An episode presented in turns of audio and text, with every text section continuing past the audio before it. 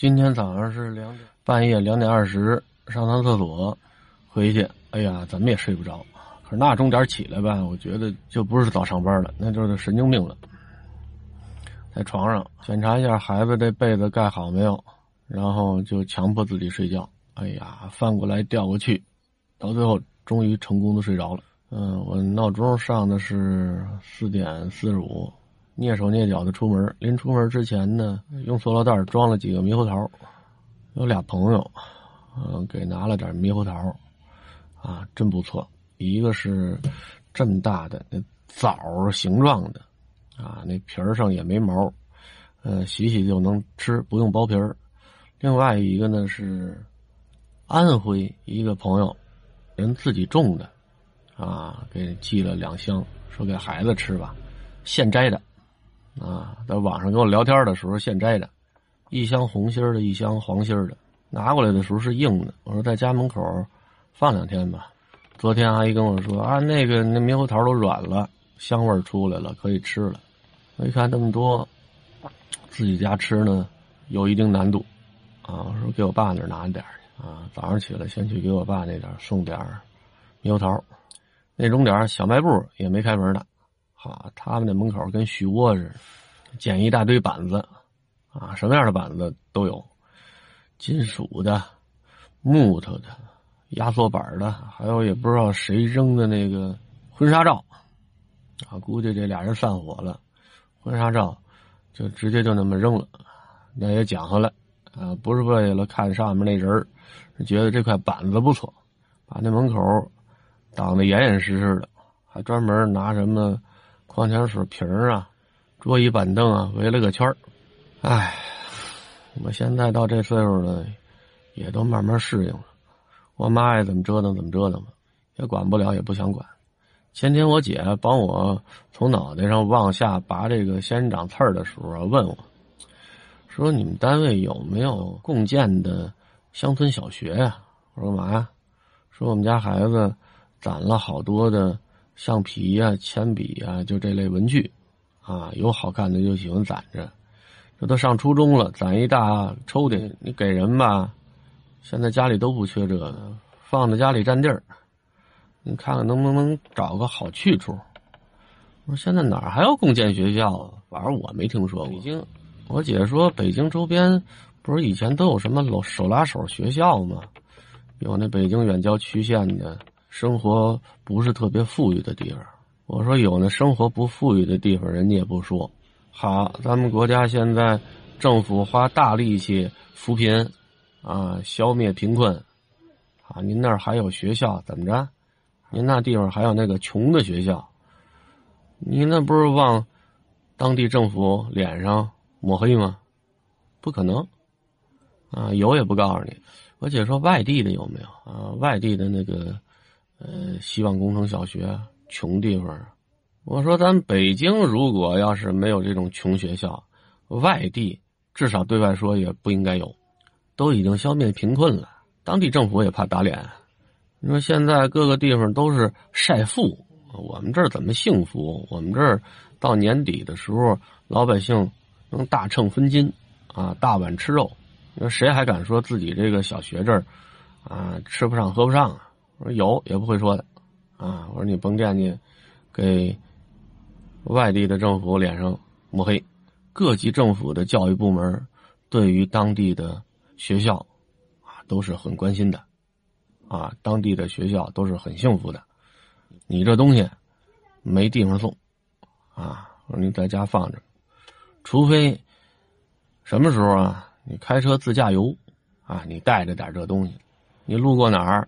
哎，看见了，有你说的那样的学校，亲自给人送去，绕过中间商啊，省得让他们挣差价，啊，你看有的那地方，你甭说给希望工程的文具啊，你给灾区的那个救灾物资，有那胆儿大的都敢给变现。我说这个你最好不要经过别人的手。昨天下班啊，赶快往家返。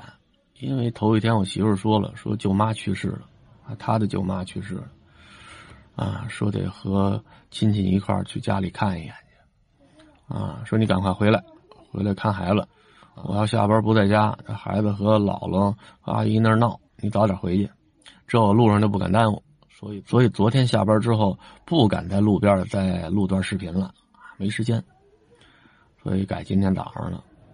俩月前，啊，是我四姨，昨天是他舅妈，他舅妈比我四姨岁数还大呢，八十三，啊，差一年没到坎儿。我四姨七十多，七十三、七十四，那好像走到坎儿上了。前些日子。去我哥们儿他们家啊，他们家老家也去世了。他们家老家也跟我妈似的，神神叨叨，啊，钱看的特别紧。好在呢，闺女儿子都有自己的产业，不指着他什么。那老家防着这帮闺女儿子，也跟防贼似的。这哥几个姐儿几个是真孝顺，从住院开始就倒着班的去陪床去看护。花钱的时候从不眨眼。这平时，闺女儿子去老家家里，老家都给骂出来。没事少来，啊，你说图我什么来了？你说能图他什么呀？家里跟我们家似的，狗窝一样，乱七八糟，下不去脚。闺女儿子给送去的好吃的好喝的，搁在门口都不带拿进去的，啊，搁门口放馊了，放臭了，放烂了。就属于那脑子有毛病的，不叫脑子有毛病，精神有毛病。所以这回我去他们家，我见面我就道恭喜。我说我说这回你可省心了。以前我们这哥们儿跟我聊天的时候，一说他妈，恨得咬牙切齿，隶属老家啊当年种种罪行啊。所以我们俩聊天的时候特别有共同语言啊。这回呢，去他那儿聊天哎，口风变了，说这老家躺在病床上的时候，啊，人事不知的时候，心里真挺难受的。以前一个能量那么强大的人，啊，现在身上插一堆管子，也没有知觉，说什么也听不见。他们家老家和我妈还有一样的地方是什么呀？就是坚决不去医院，啊，从来不打吊针，没事不吃药，啊，认为那都是骗子。认为所有的医疗服务都是以骗钱为目的，可以说在生命的最后这段时间里头，给他们家老家用的这些药啊，赶上他一辈子吃的药啊，打的点滴了。我们哥们说看着心里真不是滋味，但是这是没有神智的时候啊。只要是神智一清醒了，第一件事就是骂，啊，挨个骂，骂孩子，骂什么没跟我说啊，然后骂大夫。骂护士，啊，这就要出去，啊，坚决不在医院里面治，在医院里面就是人家要害他，啊，要算计他，给他插着管子里头都是毒药。这周围的病人呢都看不下去了，说你这闺女儿子对你多好啊，我们想有这样的都没有，啊，你还这么作，像你这样就该死。他们家老家真听话，没两天死了。我怀疑醒过来的那段时间呢，是不是回光返照？啊，你说回光返照还不留个好印象？老年间老说红白喜事，红白喜事，啊，有的丧事是喜丧，这人老了，到了岁数了，死的时候没痛苦，睡梦之中安然离去，不给闺女儿子添麻烦，自己也不受罪，这是喜丧。搁他们家，我觉得应该把这喜丧呢再加一层含义，就是闺女儿子不再受痛苦了，因为当初。他们家老家在世的时候，没少给我们这哥们儿找麻烦。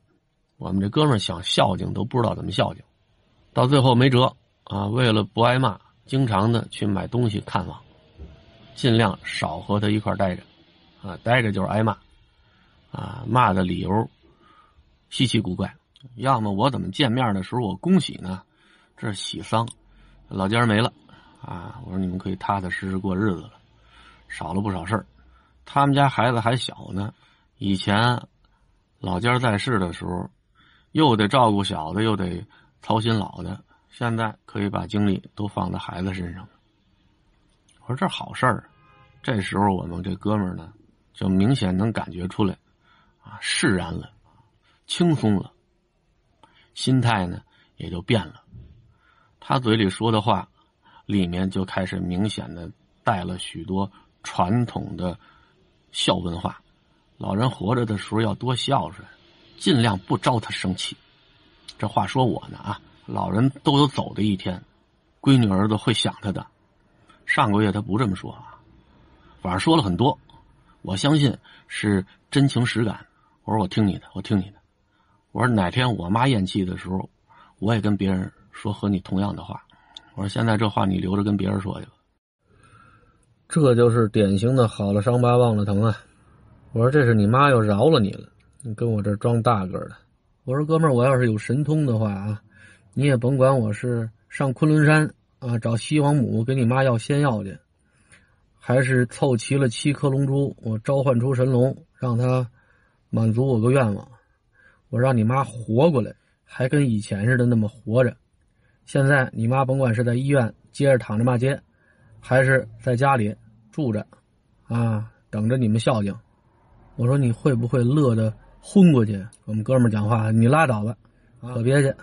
你要说让我妈活过来，你甭管我扛得住扛不住，我哥就得掐死我。我说还是的，啊，你们也知道老太太活着，你们受罪啊。我说这老人啊，年轻的时候甭管是虐待孩子还是缺个德，他是客观存在的。不能说因为一死，我马上就不恨他了，多少有点伤感，这是肯定的，啊，毕竟那是亲妈。但是你要说你们现在由衷的还在怀念和他一起生活过的日子，你打死我也不信。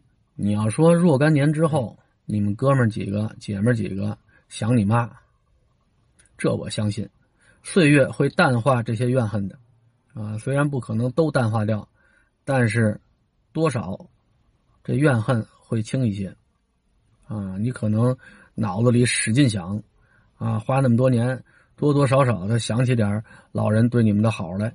这家长养孩子的时候，不可能生下孩子就是为了虐待的，啊，这样的家长不是说没有少，你使劲的想，肯定能想到老家对你好的点点滴滴。但是眼前你说你这么想你妈，那么想你妈，我绝对不相信。你们现在眼前能做的，就是享受从来没有享受过的轻松愉悦，再也不用跟老太太那儿揪心了，天天在家里，啊，你们就感谢阿弥陀佛吧。